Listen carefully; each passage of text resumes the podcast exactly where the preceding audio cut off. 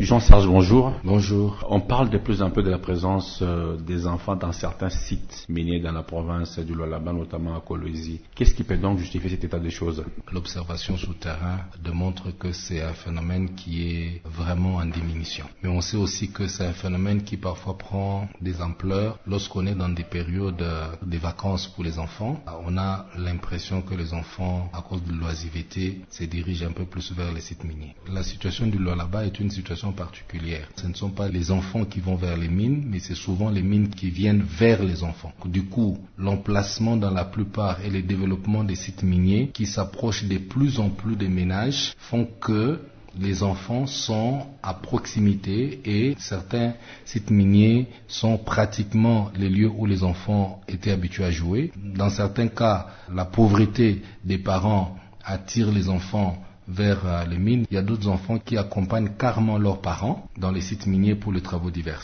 Il faut aussi souligner que les enfants qui vont vers les mines ne vont pas tous pour euh, une activité directement d'exploitation et d'autres vont pour les activités connexes. Par exemple, les parents qui vont pour vendre de la nourriture dans des restaurants pour les travailleurs euh, miniers artisanaux. Quels sont les efforts qui sont fournis par le commissariat général aux affaires sociales pour tirer ces enfants de ces lieux? Le premier axe d'intervention va dans le cadre de la sensibilisation vis-à-vis des enfants eux-mêmes, mais aussi des parents et des autres personnes qui sont dans les différentes communautés pour attirer leur attention sur le fait que les sites miniers ne sont pas les lieux pour euh, les enfants. Attirer leur attention sur la dangerosité des sites miniers et même du travail associé aux mines. Le deuxième axe d'intervention va dans le sens de le renforcement de capacités économiques des ménages en leur proposant des mécanismes et des sources alternatives de revenus pour leur permettre de prendre en charge correctement leurs enfants, la scolarité de ceux-ci, les soins médicaux et autres besoins des enfants et de maintenir ces enfants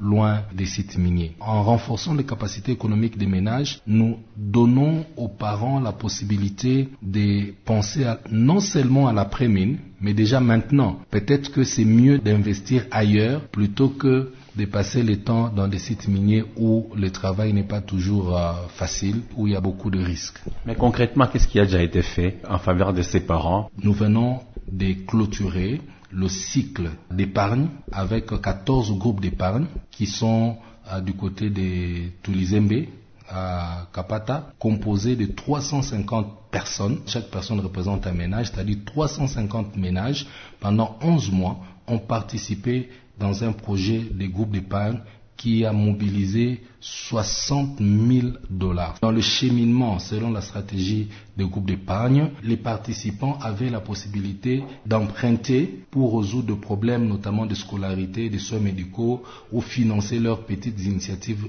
génératrices de revenus, avant qu'on clôture le cycle en redistribuant les 60 000 dollars aux 350 euh, bénéficiaires. Nous avons clôturé le cycle de formation des enfants qui étaient associés aux mines, qui ont appris différents métiers, notamment la coupe et couture, l'agistage, la menuiserie, la mécanique et autres.